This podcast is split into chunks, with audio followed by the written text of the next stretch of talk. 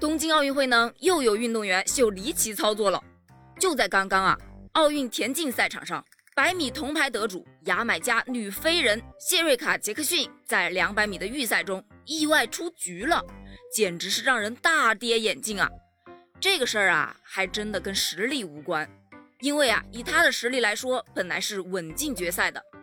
他呢，前半程一直很稳，结果呢，在最后的冲刺阶段，他觉得自己晋级稳了，没问题了，就开始慢跑，然后就被超越了，被超越了。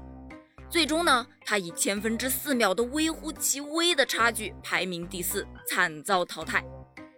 目前呢，牙买加的粉丝们是非常恼火，集体炮轰他呀，是史上第一大蠢蛋。这个操作呢，也真的是让人难以理解啊！网友们呢也纷纷表疑问：这是新的龟兔赛跑？No 作 No die 呀！没有博尔特的命，却得了博尔特的病啊！这用大意失荆州是不是特别合适呢？这个呢，就让我想到了前天啊，我们苏炳添苏神在百米的半决赛上拼命啊，把半决赛当决赛来跑，那才是奥运精神吧！既然是比赛，为什么不拼尽全力呢？有人就分析到啊，说他应该是想在预赛中保存实力，结果呀给玩脱了。不管怎么样吧，他的这波操作确实是不太合适，但他此时啊应该也是无比的懊恼的吧。